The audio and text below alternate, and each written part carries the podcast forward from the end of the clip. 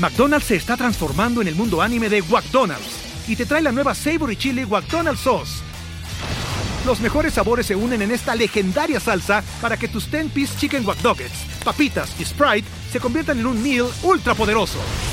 Desbloquea un manga con tu meal y disfruta de un corto de anime cada semana. Solo en McDonald's. ba baba go! En McDonald's participantes por tiempo limitado hasta agotar existencias. Yo creo en, en aplicar la innovación.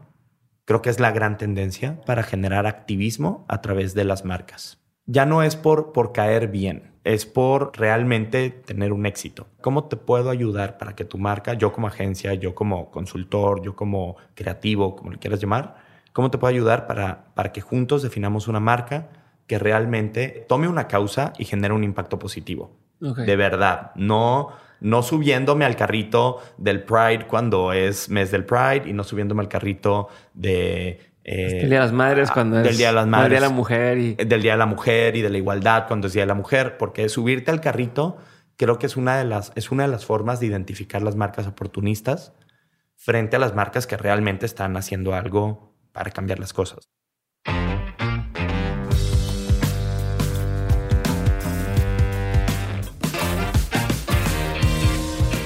Hola, yo soy Diego Barrazas y les doy la bienvenida al tercer episodio de On School, la versión 100% educativa de Dementes que estaremos publicando un jueves sí y un jueves no de aquí hasta que se acabe el mundo.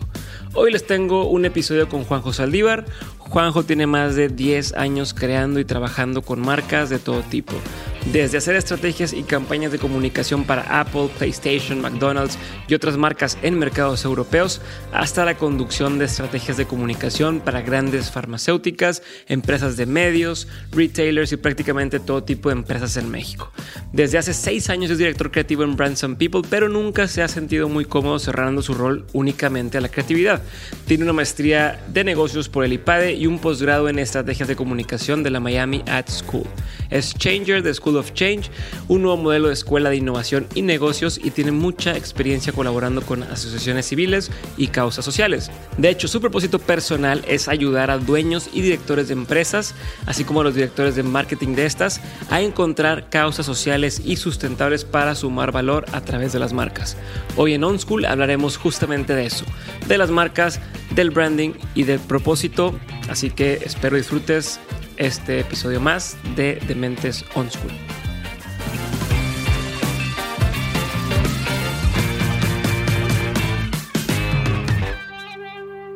Estimado Juanjo, bienvenido a Dementes On School. Muchas gracias. Eh, no, gracias. Para la gente que no está, no está al tiro, tuvimos que reiniciar porque hubo una pequeña crisis como las que suceden todo el tiempo ahí con, con la agencia. Pero Juanjo, quiero empezar. Tú tienes un chingo de experiencia. Estuviste en Europa trabajando con las marcas más chingonas. Has estado mucho tiempo aquí en México trabajando con marcas muy chingonas también.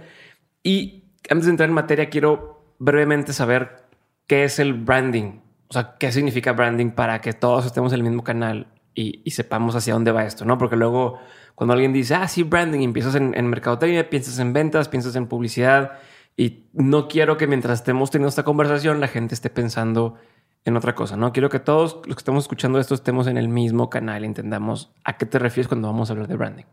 Yo, yo creo que el branding hay, así como dices tú, hay muchas interpretaciones. Hay como quien, quien lo entiende como eh, estrategias de posicionamiento de marca. Y luego un estudio de diseño te va a decir, el branding es hacer un ejercicio de diseño gráfico para darle una personalidad o para darle una cara a una empresa, que es un logotipo, eh, una definición de paleta de colores, de tipografía, etc. Yo creo que las dos definiciones son correctas. Creo que cualquier cosa que le dé sentido a una marca es branding. Ok. Y, y la, creo que la definición cada vez se ha hecho más amplia. Antes era esto que era como muy gráfico. Es un logotipo. Eh, un logotipo y de pronto eh, había como campañas de publicidad donde buscaban hacer ventas o buscaban eh, pues cumplir con un objetivo particular, táctico, y, eso no hablaba de, branding. Y luego de pronto, de unos, de unos años para acá, eh, se han digamos que nos dimos cuenta de que las marcas tienen que tener un sentido y un significado más importante en la vida de las personas. Y entonces hacemos campañas de branding. ¿Y qué quiere decir Ok. eso? Son campañas que, o estrategias de branding. Porque a mí ya no me gusta pensar mucho en campañas, Ujú. porque siento que es- se puede sentir efímero, es un poco ambiguo. Eh, hay campañas que duran años, hay campañas que duran Un fin de dos sema- semana. un fin de semana. El buen fin. Y, y- y normalmente cuando hablamos de campañas pensamos en un panorámico, pensamos en un anuncio de tele y no tiene que ser así. O Ok. sea, entonces, bueno, yo creo que las, como que las, el branding en general es cualquier esfuerzo que estás haciendo o cualquier estrategia que estás aplicando para que tu marca tenga más sentido y más significado. O sea, de ahí viene la palabra brand, branding. Sí. Chingón, me gusta. Entonces ya estamos todos en este, en este entendido de que branding tiene que ver con la marca, que incluso antes decían que se decía brand o, o marcar porque marcaba a las personas a las vacas. Sí. O sea, ponían este sello de esta es la marca de mi rancho y, ya con eso. No, no, no conozco bien la historia. Algo he escuchado yo también, que era eso, así como que el sello que les ponían a las vacas para decir esta es la mía y esta es la tuya. Y pues eso es como un logo, ¿no? Pues al final Ajá. es como los, los escudos familiares, ¿no? Claro. Los, no me acuerdo Armas, escudo de armas o como Los escudos de armas.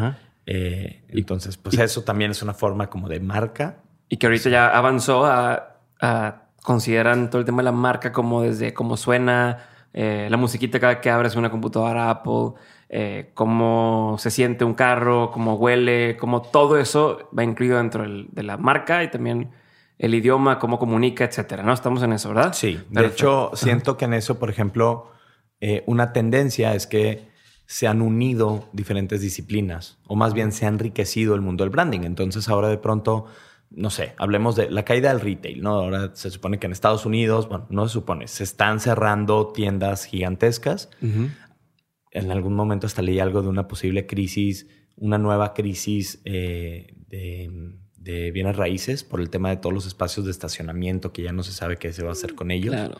Todas las Eh. placitas en Estados Unidos que tienen así Sí. locales gigantescos vacíos. Sí, esas plazas con locales muy grandes, con estacionamientos muy grandes y de pronto si ya no hay tanto tráfico porque todo el mundo lo está pidiendo online, pues ¿qué va a pasar? Entonces como que en esta idea de la caída del retail, pues los retailers dicen, pues lo que tengo que hacer es vender online, pero en mis tiendas físicas crear una experiencia. Entonces, Claro. al crear una experiencia ya pones un enfoque a cómo debe de oler mi tienda, cómo debe sonar, cómo debe de, no sé, tengo que dar algo, o sea, algo más sensorial. Y Sí, eso ya no busco vender, o sea, no, no quiero hacer negocio en la tienda. En la tienda quiero que la gente se enamore de lo que estoy haciendo y compre en línea lo que quiera comprar. Exactamente. Esas son estrategias que están tomando algunas marcas. Apple está haciendo eso, ¿no? Apple lo está haciendo con Today at Apple, que es en, en sus tiendas. Bueno, Apple lleva muchos años haciendo una experiencia en sus tiendas y son experiencias que están centradas normalmente en, en probar el producto, hacer preguntas. Acaban de lanzar el año pasado un tema que era Today at Apple y lo que hacen ahora es ya no o sea, está hoy, centrado hoy en Apple o como hoy en Apple. Ajá. Entonces dicen, hoy en Apple vamos a tener a un grupo musical que van a estar tocando algo, pero van a estar usando sus iPads. Ok. O tenemos a un pintor que va a pintar en un iPad Pro y va a dar una clase de pintura. Ya. Entonces de pronto ya empieza a haber un- una creación de comunidad, pero también empieza a haber como una, una, pues una experiencia que le estás dando a tus, a tus consumidores. En tu tienda. En o sea, tu show, o es un showroom. En tu tienda. Sí, es un showroom. A, a ver, y aprovechando que estás hablando ahorita de Apple y que tú estuviste trabajando con la marca en, en- en Europa y estuviste haciendo varias cosas por allá, ¿qué diferencias viste entre la forma en que se hace branding en Europa o en Estados Unidos contra cómo lo hacemos en México?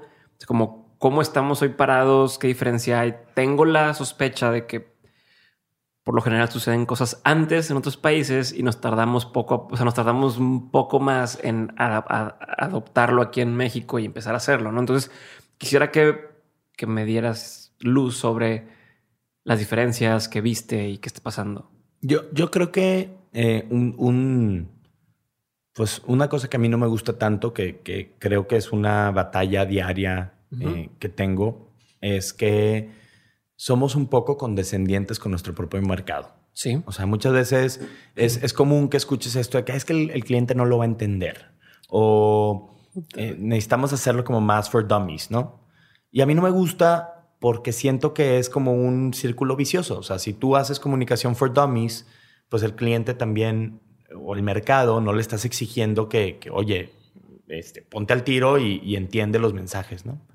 Entonces siento que una cosa que sucede o que vi mucho en Europa es que pues no hay tanta condescendencia.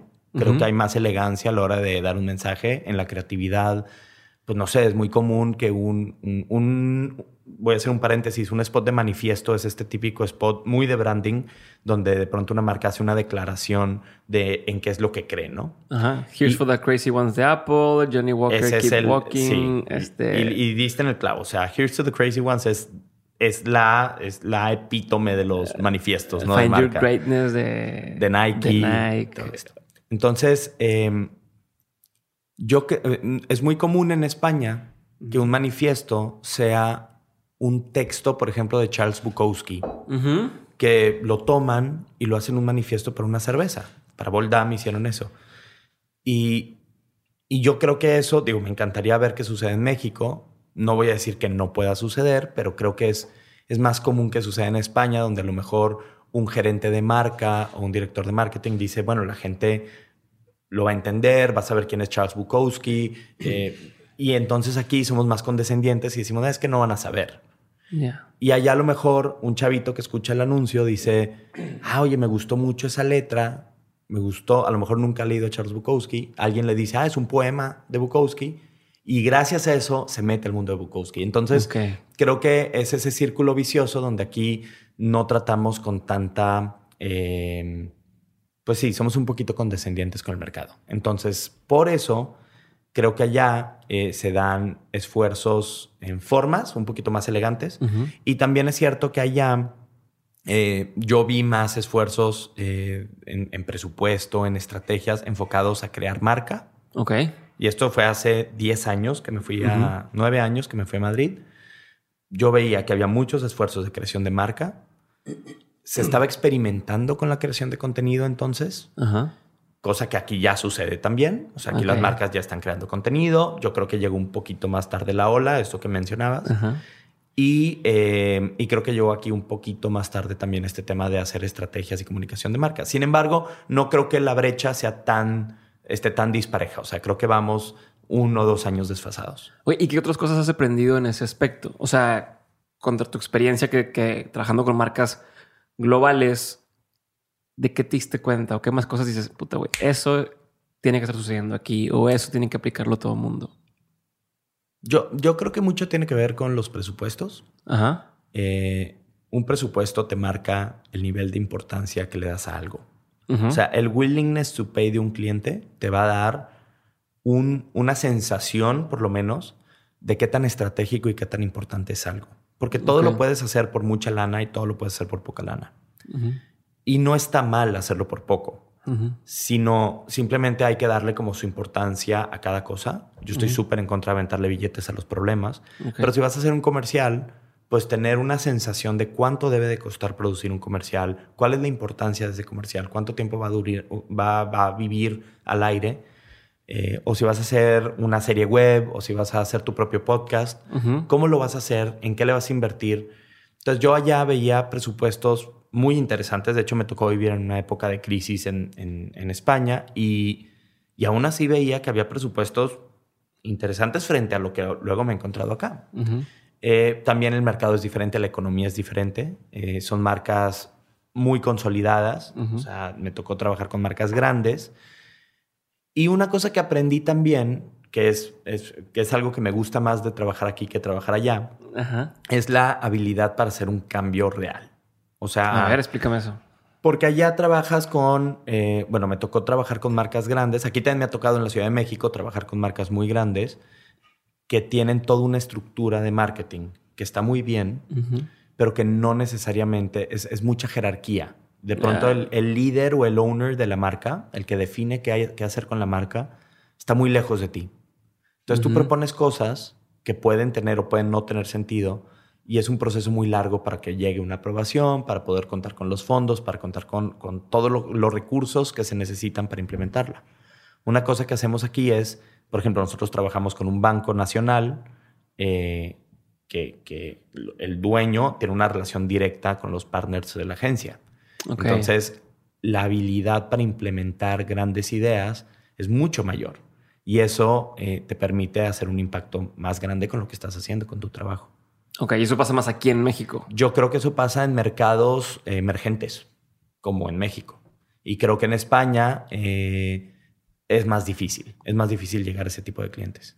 Ok, y entonces, hablando ahora sí de México, ¿cómo está la industria hoy? O sea, ¿está, está evolucionando? ¿Está estable? ¿Qué es lo que sientes tú? Eh, creo que cada vez hay más gente que quiere montarse al tren de hacer contenido, hacer cosas en línea, pero se está haciendo lo suficiente, no lo están haciendo bien. ¿Hacia dónde va este pedo? Yo, yo creo que ahí hay dos ópticas o dos perspectivas para contestar esa pregunta. La primera es un tema socioeconómico, Ok. político socioeconómico, Ajá. y la segunda es un tema eh, de, de la industria en sí. Entonces, digo, para quitarlo out of the way, voy a hablar de lo, de lo que todos sabemos primero y, y- y ya, que es, a ver, estamos viviendo un cambio de sexenio, un cambio de partido, un cambio de ideología, y eso hace que la gente esté intranquila. Entonces, la gente que lidera marcas, las marcas se basan en empresas, las empresas necesitan cierta estabilidad, entonces eh, yo siento que hay un cierto nerviosismo que no, no quiero sonar alarmista, o sea, hay un nerviosismo natural Sí. que también hace un poco que cambie el paradigma de qué es lo importante, cómo queremos enfocar nuestra marca, cómo quedó bien, etcétera. Entonces, estamos viviendo un momento México. Eh, en México, pues ganó la izquierda. Eh, creo que hay una postura un poquito proteccionista en cuanto a vamos a impulsar a México y lo bueno de México. Entonces, yo creo que las marcas, poco a poco más, vamos a estar viendo que se van a estar subiendo a ese trenecito y van a estar diciendo, no, México y lo mejor de México, y ahí van, ¿no? Ajá. Esa es una de las de los, de los cosas que veo. La segunda es cómo cambia la industria. Y es que la disrupción de la industria, así como le llegó a Uber, digo, a los taxis les llegó Uber, a Blockbuster le llegó Netflix y todo esto que Ajá. sabemos, a los hoteles, Airbnb, a la publicidad o a la industria de la comunicación, la disrupción le llegó por todos lados. O sea, entonces no hay una gran disrupción que haya cambiado todo el paradigma, sino hay como cuatro eh, elementos que han cambiado. La primera es, hemos cambiado de hablar de, de- de decir cosas a querer tener un rol más activo en ciertos temas. Entonces, eso nos ha llevado a el, el contenido, a generar contenido. Ok. Y eso lo que provoca es que el, lo- ahorita el recurso más valioso que tiene la gente, esto lo decía un reporte de tendencias de Fjord, que es, que es una agencia de tendencias de, de Accenture, dice, el, el recurso más valioso de la gente es su tiempo y su atención, ya no es su dinero. Antes las marcas se peleaban por el dinero de la gente, ahora se pelean por la atención y el tiempo de la gente. Y esto tiene que ver con que incluso las marcas se están convirtiendo, se están convirtiendo en medios de comunicación. Hay unas plataformas que son las redes sociales donde las marcas se dan cuenta que pueden tener una voz. No creo que, o sea, creo que estamos aprendiendo as we go, porque de pronto la gente no quiere estar. O sea, yo, yo, yo tengo Facebook para, para hablar con mis tías y mi mamá, y tengo Instagram para mis amigos o mi comunidad cercana. No me interesa estar hablando con WeWork a través de, de, de, de- de una red social, ¿no? Entonces las marcas están buscando cómo tener una voz más relevante a través del contenido. Ok. Otra cosa es quién es dueño de los clientes. O sea, antes el dinero en la publicidad estaba en los medios, Ajá. en, en el Sí, dueño en del radio, panorámico, este, en- televisión, exacto. panorámicos. el todo. dueño de la radiodifusora, el dueño El del canal de televisión, el dueño del periódico. Ahora, híjole, pues eso todos sabemos que se ha roto y está en las redes sociales gracias a las herramientas de hipersegmentación que tienen las redes sociales. Ujú. Entonces, como ahora es una pauta inteligente que te permite decir, ah, bueno, vas por este, pues hace que la gente voltee y diga, hay que invertir en pauta en redes sociales y eso hace que, eh, pues, las de pronto nosotros que hacemos comunicación decimos, ah, tengo que pensar en estos formatos, no tanto en estos. Ok. Obviamente eso hace que, Sí, que antes tú pensabas en el spot de 30 segundos de televisión. que o iba a el- estar al aire cuatro meses y ahora piensas en un spot que va a durar un día y al día siguiente ya se olvidó, se hizo Sí. viral o no. Y, um, Y ahí quedó. 15 segundos porque va para un story de formato vertical o en un minuto para el post. O sea, cambia eso, ¿ok? Exacto. Ok. Cambia ese paradigma. Y creo que probablemente la, la disrupción más importante, por lo menos es la que a mí más me apasiona. Es eh, el cambio de, digamos, el cambio de ideología del mercado. A ver. Entonces, antes, las marcas, hablando de, por ejemplo, de responsabilidad social, Ajá. siempre fue un departamento en las empresas para poder como conseguir un equilibrio. Ah, mira, estoy haciendo esto, estoy ganando dinero, pero también desarrollo comunidad, eh, creo tejido social, apoyo a las personas. en muchas Pero ocasiones es simplemente para cumplir el requisito y poder decir, sí, somos socialmente responsables o... Sí. pero no sucede nada, es un equipo de una persona, este... Sí, o a lo mejor es suma menos uno. O sea, que dices, híjole, pero el impacto que hace es peor. Yo no voy a juzgar ninguna empresa, porque no sé, y seguramente hay muchas empresas que, que- que su impacto final es positivo. Pero sí estamos en un momento en donde llega una nueva generación, hablando de la generación Z, que tiene la vara más, nos está poniendo la vara más alta a nivel de conciencia. Entonces ellos dicen, oye, a ver, tú eres una marca de belleza, pero yo considero que tú estás generando eh, una pérdida de autoestima en las personas, pues no te voy a comprar. Entonces, aunque eres más barato, aunque eres más accesible, aunque te ves más cool, no te voy a comprar. O si eres una marca de agua que tiene un mensaje muy bonito, si no, si, si, si solamente estás generando plástico que va a, va a terminar en el océano, no te voy a comprar. Sí, o sea, se fijen en más, en, en más cosas de impacto, o sea, de, de cómo impacta y qué tan coherentes o congruentes con lo que estás diciendo, ¿no? De que, ah, Exactamente. este, queremos ayudarte, pero pues si es Coca-Cola, güey, tienes puro azúcar, ¿de dónde dices que estás, que te importa el cuidado de los, de las personas, ¿no? La salud. Entonces están como siendo más críticos. Hace poquito le tocó, me tocó escuchar, vi que Kim Kardashian sacó eh, un producto para pintarte las piernas y que no se te vieran las varices o, o los poros y cosas así. También sacó unas como mm, fajas que para que este, se te molde el cuerpo y la madre. Y así como hubo ciertas personas que oye súper bien y que en otro tiempo, hace cinco años, habían dicho, no mames, qué chingón. Hubo muchísima gente, o sea, empezó todo el backlash de vato, porque estás queriendo promover que la gente esté pintada todo el tiempo en las piernas y sea quien no es para cumplir con un estándar de belleza que quién sabe quién fijó y así tú lucrar con eso, ¿no? Porque estás haciendo que la gente se sienta insegura, estás este, ganando dinero de esa inseguridad de las personas, no está chingón, güey. Y, le, le están tupiendo ahorita bien duro por eso, güey. Y si te pones a ver, eso no tiene tanto que ver con la comunicación, sino con la creación del producto. El producto, o sea, ahorita lo que se está evaluando más que no es si el anuncio me dijo una cosa u otra, esa es la, la última capita. Lo importante es, ¿este producto al existir está haciendo un cambio positivo o no? Ok. Esta empresa al existir me está ayudando en mi misión por realmente salvar el planeta o no. Entonces yo creo que esa es la postura que tienen las nuevas generaciones y las marcas tienen que evolucionar, las marcas y las empresas tienen que evolucionar del aparentar, Ok. que era lo que hacían con la publicidad, al ser, que es lo que pueden hacer a través de la comunicación o la innovación sustentable. Entonces, eh, obviamente hemos es- escuchado mucho, creo que una de las palabras, como de las buzzwords de los últimos dos, tres años es innovación. Ajá. Eh, yo creo en, en, digamos, en aplicar la innovación, creo que es la gran tendencia, en aplicar la innovación para generar activismo a través de las marcas. Ya no es por, por caer bien, es por realmente tener un éxito. ¿Cómo tu marca, o sea, cómo te puedo ayudar para que tu marca, yo como agencia, yo como consultor, yo como creativo, como le quieras llamar, cómo te puedo ayudar para, para que juntos definamos una marca que realmente genere, tome una causa y genere un impacto positivo? De verdad, no, no subiéndome al carrito del Pride cuando es mes del Pride y no subiéndome al carrito de... eh, el Día de las Madres ah, cuando es del Día de las Madres, Día de la Mujer y... eh, del Día de la Mujer y de la igualdad cuando es Día de la Mujer, porque subirte al carrito creo que es una de las, es una de las formas de identificar las marcas oportunistas frente a las marcas que realmente están haciendo algo para cambiar las cosas, ¿no? Claro, güey. Me caga que hagan eso las marcas. O sea, o como hace poquito le pasó una de. Creo que fue la de Indio. Que estuvo todo el tema de esta Yal- eh, Aparicio, Yalitza, Ujú. este, y que estaba el tema de que si ser indígena y no sé qué, y les tocó que, que estaban hablando de todos somos indígenas, o no sé cómo decían, pero tenían puras personas rubias en el Ya. en los anuncios y un backlash Pues sí. gigantesco. Y, y la verdad es que el backlash va a ser, o sea, ahorita te estás poniendo de pechito, hagas lo que hagas. pero creo que hay que atreverse, porque si no te atreves va, va a ser peor, te van a olvidar. Y, por ejemplo, el otro día estuve en una conferencia de una chava de Ipsos.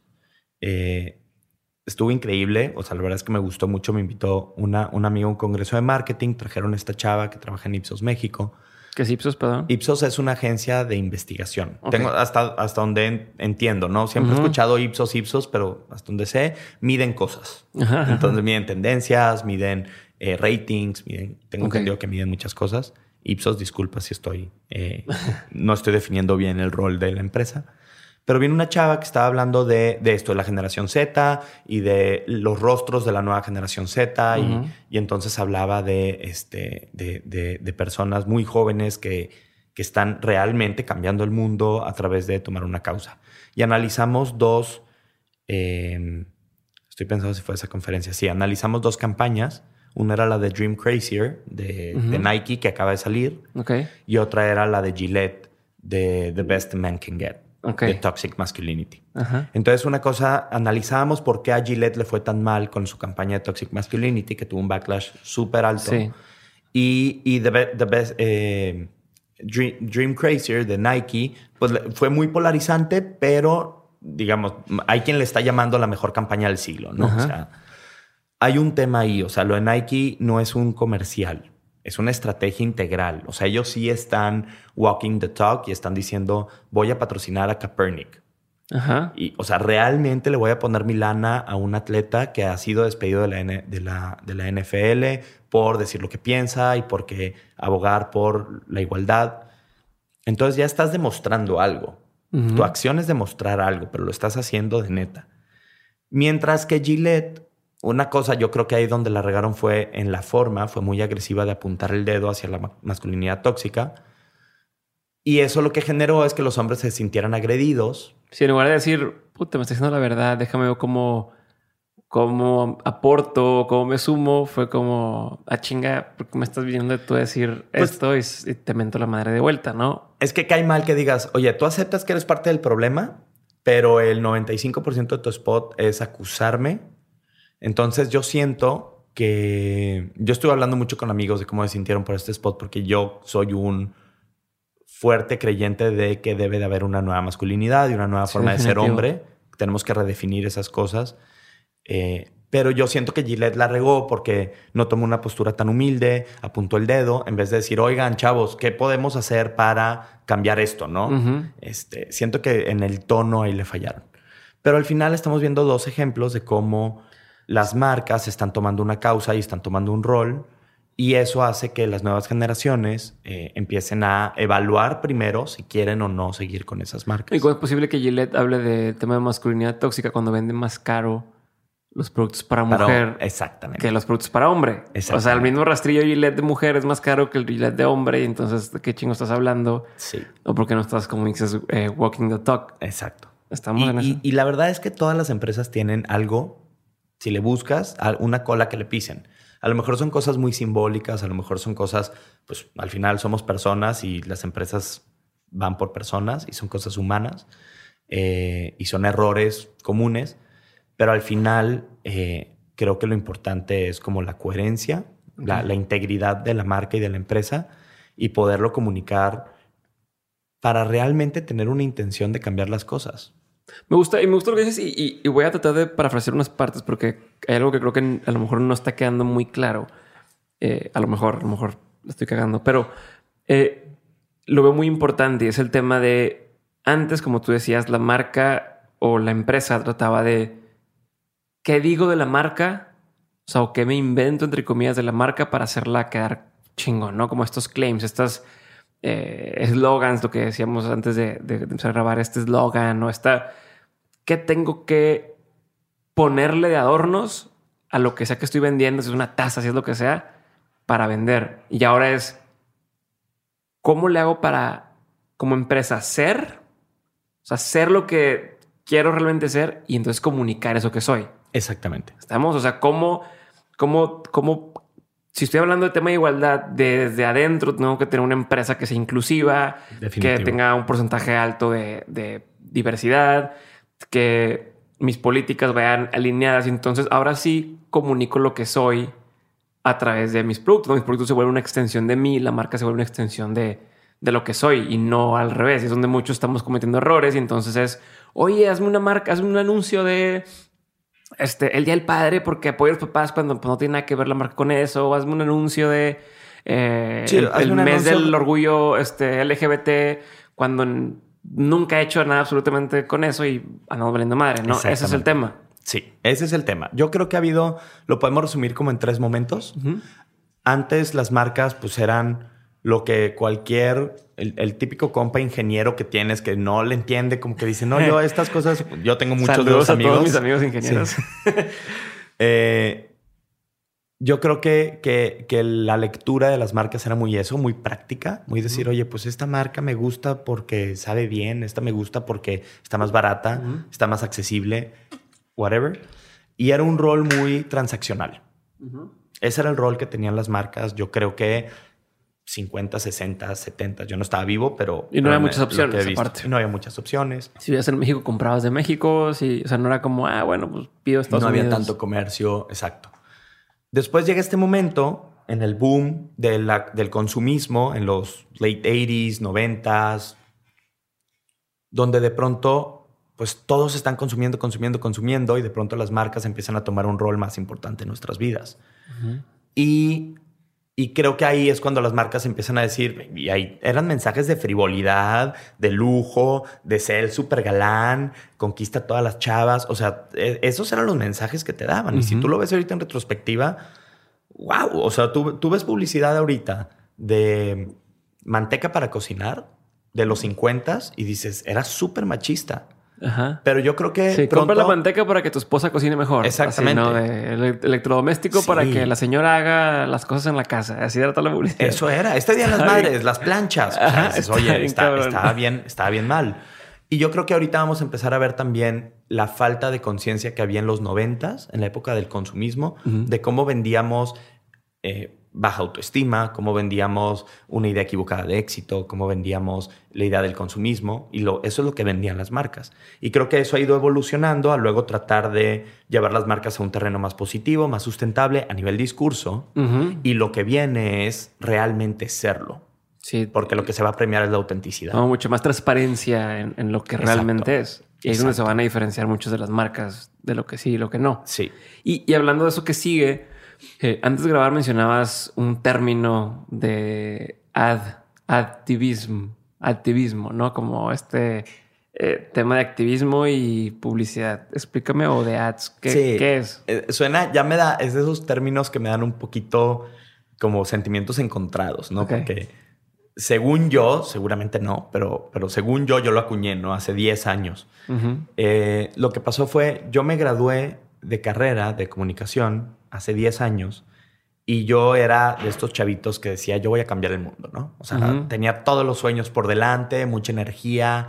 De hecho, mi tesis, junto con mi ahora esposa y dos amigos más, hicimos un documental que se trataba de eso, de cómo cuatro chavos recién graduados cambiaban el mundo, cada quien a su manera. Y, y luego me caí como, me, trabajé en una ONG que hacía contenido positivo, eh, Sí, que para, para, crear una cultura de paz aquí en la ciudad, porque había una crisis de seguridad muy fuerte. Y luego me fui a trabajar a publicidad en, en España. Y como que yo, ese mix, ese cóctel de cosas en mi cabeza, lo que me decía era, las marcas tienen el poder para realmente dar un mensaje positivo y tener un impacto positivo en la sociedad. Entonces yo decía, las marcas deberían de comportarse como activistas a través de su comunicación. Okay. Entonces, lo que era un ad un anuncio de cualquier cosa, puede ser un activist en vez de un activist. Entonces, como que era, I see what you did there, era un término así medio, medio interesante. Y, y, en algún momento intenté empezar como una especie de blog y me, me, invitaron a una plataforma así como de publicistas global y escribí un par de cosas y, y, ahí quedó. La verdad es que es algo que siempre me he dado cuenta estos 10 años trabajando, pues es algo que trato de empujar y trato de hacer. Este, pero, pero bueno, pues ese es. Pero crees que, o sea, lo que voy es, ¿crees que eso deba seguir siendo? O sea, es. Creo que las tendencias están demostrando que esa es hacia dónde vamos. Entonces, ahorita lo estoy como sacando del cajón otra vez el término y es de que, hey, vamos a hacer activismo, ¿no? Creo que el ad es lo que se queda ahí ya medio outdated porque ya no hacemos ads, ya no es realmente hacer anuncios como tal. Creo que la industria ha cambiado mucho y ahora estamos hablando de hacer estrategias para ver si lo que tenemos que hacer es un tema de diseño, es un tema de presencia, es un tema de experiencia, es un tema de campañas, o sea, por dónde va. Chingón. Quiero que hablemos, vamos a hacer un, cambio, una tangente, vamos a ir por una tangente donde quiero hablar de si alguien me está escuchando ahorita y dice, oye, a ver, güey, ya me convenciste con el tema de que tengo que empezar a comunicar más mi marca, tengo que empezar a hacer branding como tal, ser más transparente y demás. ¿Cómo se empieza? Y también, ¿en qué momento me debo acercar a una agencia para que me ayude a hacerlo y cuando lo hago por mi cuenta? Yo, yo creo que esta no es una tendencia de comunicación, creo que es una tendencia de, todo. Yo lo que diría es, eh, cualquier persona que quiera emprender un proyecto debe considerar que ese proyecto ahorita es mucho más fácil emprender que antes por muchos temas, temas financieros, temas de los...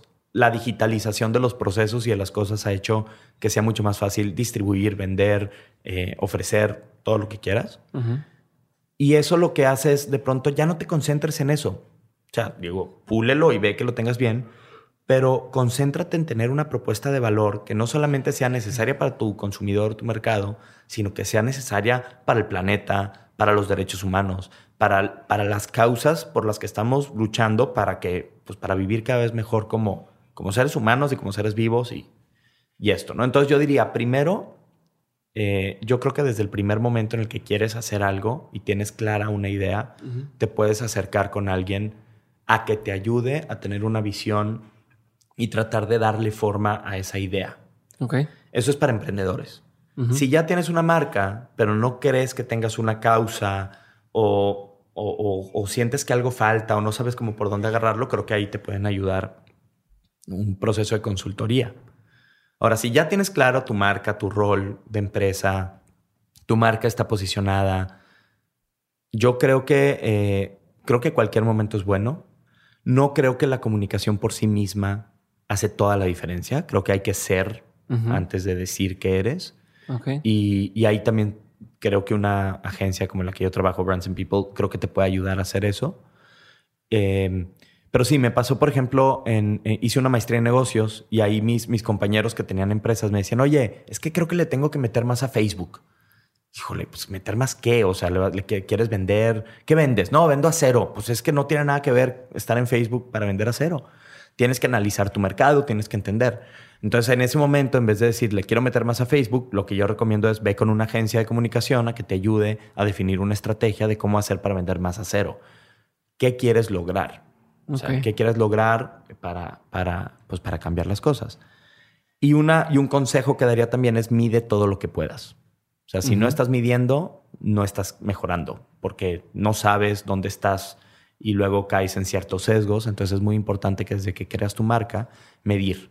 Medir ventas, medir equity, medir eh, reconocimiento, medir como puedas, pero, pero medir. ¿Cuál sería un par de preguntas que tendría que hacerme yo a la hora de estar como haciendo el, eh, o diseñando mi marca o haciendo el branding? Ahorita mencionabas el para qué, ¿no? ¿Para qué quiero comunicar tal cosa? Pero ¿tienes alguna otra que deba estarme preguntando yo o que tenga que resolver a la hora de estar haciendo mi, mi empresa, mi marca? Pues probablemente el cliché más grande, digo, ahorita lo hablábamos antes de, de, grabar esto.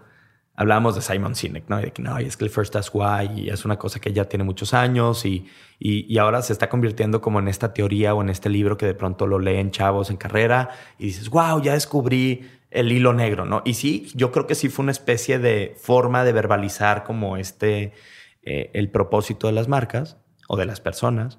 Y yo creo que eso es, o sea, es tener claro por qué estás haciendo las cosas, qué quieres lograr más allá del dinero con tu empresa, con tu marca. Y ya que tengas ese propósito claro, va a ser muchísimo más fácil definir tu, tu segmento de mercado, tu mercado y qué quieres hacer con ese mercado. ¿Lo quieres cambiar? ¿Lo quieres educar? ¿Lo quieres fidelizar? ¿Qué quieres hacer con ese mercado? ¿Y para qué? Porque tienes un gran propósito, más allá de las ventas. Entonces creo que, creo que va por ahí. Ok, y ahora para la gente que está estudiando o que está en este proceso de, oye, trajo una agencia, pero o hago marketing o publicidad, hago branding, lo que quieras, pero quieren crecer. Tú, hoy estás en una de las agencias más, más destacadas en México como director creativo. ¿Cómo llega alguien a estar donde estás tú o donde está cualquiera de los directores creativos en, este, esta industria? Como cuál, ¿Qué habilidades tendría que tener o qué debería enfocarse? Pues mira, una, una cosa que yo te contestaría siempre por mi forma de ser, yo te diría que es pasión. Pero hay un gran, gran pero. Eh, hay un nuevo perfil que hemos ido identificando con los late millennials y los early Gen Zs, este, que está muy cañón porque entran como, como balas de cañón, ¿no? Entonces quieren comer el mundo.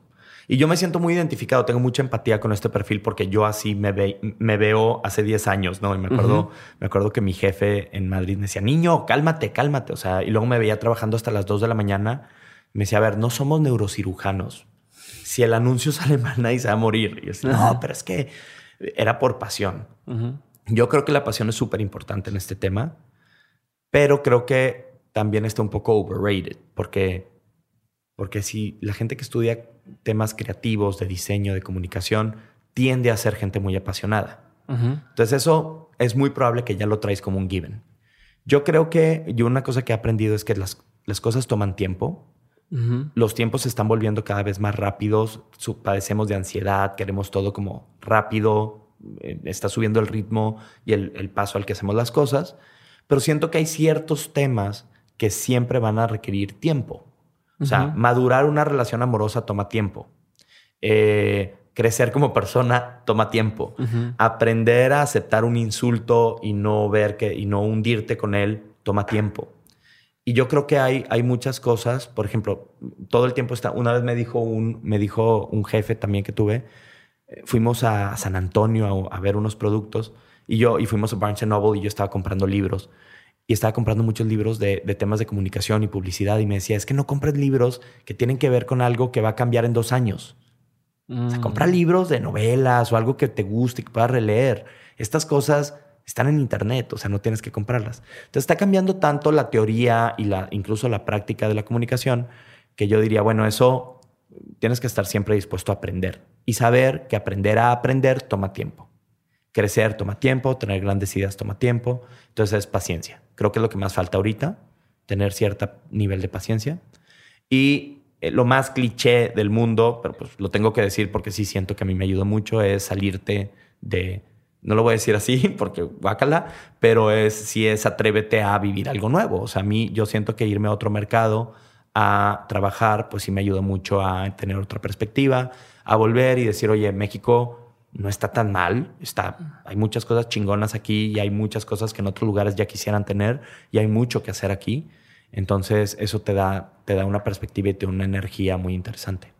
Yo creo que va por ahí. Ok, perfecto. Y antes de terminar, aprovechando que dijiste el tema de este, los libros y demás y que no, ¿cuáles han sido tres libros o documentales o películas que para ti han pasado esa barrera del, del no, ya pasó de moda, ya no sirve, ya no sirve, sino tres libros o películas o que que me digas, si están interesados en el tema de, branding, comunicación, publicidad, lo que sea, tienen que leerlos. Mira, no quiero recomendar libros que tengan que ver con branding y comunicación porque... Bueno, ok, lo que ¿para qué?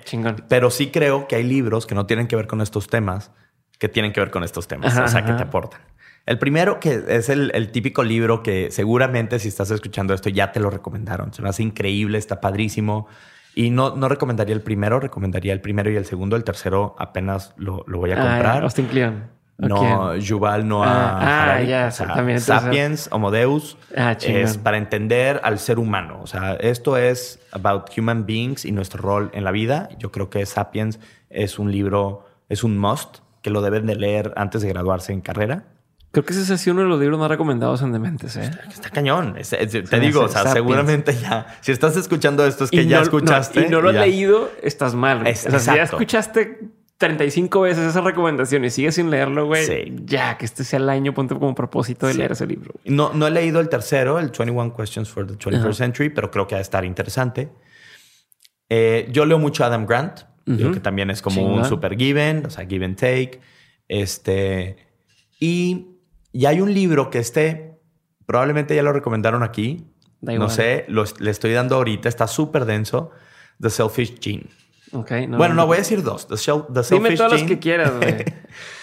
Pero te quiero dar una, una, una eh, interpretación de por qué creo que The Selfish Gene está tan padre. De Richard Dawkins. Eh, The Selfish Gene se trata de la, de- del funcionamiento de los genes. Que no te olvide que dijiste que me ibas a decir uno más, ¿eh? Sí. Bueno, de una vez te lo digo. The Laws of Human Nature. Ok. Robert Greene. Sí, creo que es Robert Greene o... o- Sí, Robert Sí. Greene es el que hace todos esos de The Loss Sí. of eh. Power y de no Eso, sé qué. sí. Ajá. The Laws of Power. Pero bueno, yo, yo le di Laws of Human Nature y está increíble. Eh, pero bueno, el, tema de- de, Selfish, selfish Gene. Selfish Gene. Es que Richard Dawkins te explica esto. Está medio cósmico esta explicación que tengo y es como una lectura bien interesante. Estaba hace dos semanas con mi esposa en la playa, Ujú. hace un mes. Y de esas veces que estás bien relajado y entonces lo que lees, pues estás muy abierto a cosas nuevas, le estás reflexionando, estás frente al mar, entonces te pones muy filosófico. Entonces, mi, mi reflexión fue esta. Hay unas, se supone que la teoría del Big, del Big Bang, pues fue el Big Bang y lo que pasó fue que explotaron miles y miles y miles, trillones de, de, de partículas, de átomos. Esos átomos, con el tiempo, se fueron juntando unos con otros, formando moléculas.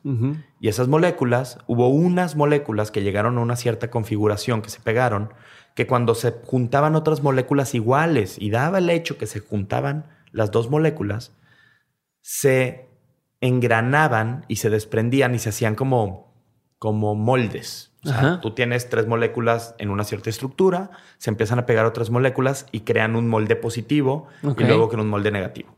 A eso se le llamaban los replicants, los replicadores y hoy los entendemos como genes. Ok. ¿ok? Entonces, con el tiempo, los genes, que son entes vivos, están creando lo que llama Richard Dawkins máquinas de supervivencia. Una máquina de supervivencia es un gato, eres tú, es, es un- una manzana. O sea, cualquier organismo vivo que crece y muere es una máquina de supervivencia porque a través de ella los genes se van propagando y siguen vivos. Eso no pude evitar hacer como una comparación metafórica con que si entendemos a un ser humano como un gen. ¿qué hacemos? Tenemos mecanismos a través de los cuales replicamos nuestro comportamiento y tenemos máquinas de supervivencia que hoy se llaman, antes se llamaban comunidades, hoy se llaman empresas. Son aparatos sofisticados donde hay muchos genes que traen su información y que tratamos de hacer algo para seguir creciendo y seguir reproduciendo nuestro impacto en esta máquina. Ok. Entonces, eh, eso me lleva a este concepto de la sostenibilidad o de la responsabilidad social en las empresas. Creo que eh, para poder seguir existiendo y seguir viviendo y seguir como thriving, o sea, que nos vaya mejor, pues de pronto nuestro comportamiento tiene que ser pensado en cómo lo hacemos para que las personas tengan una voz en un contexto cada vez mejor y el mecanismo es, la, es, es- es funcionar como genes. Pero creo que está en nuestra misma naturaleza. No sé, está muy pirata el pensamiento, estoy comparando un ser humano con un gen, No, pero, pero bueno, esos cuatro libros creo que son súper importantes. Me gusta. Muy bien. Listo. Muchísimas gracias, Juanjo. Muchas gracias, por la invitación. Por tu tiempo, cabrón. Gracias. Y pues bye. Bye. Hasta luego.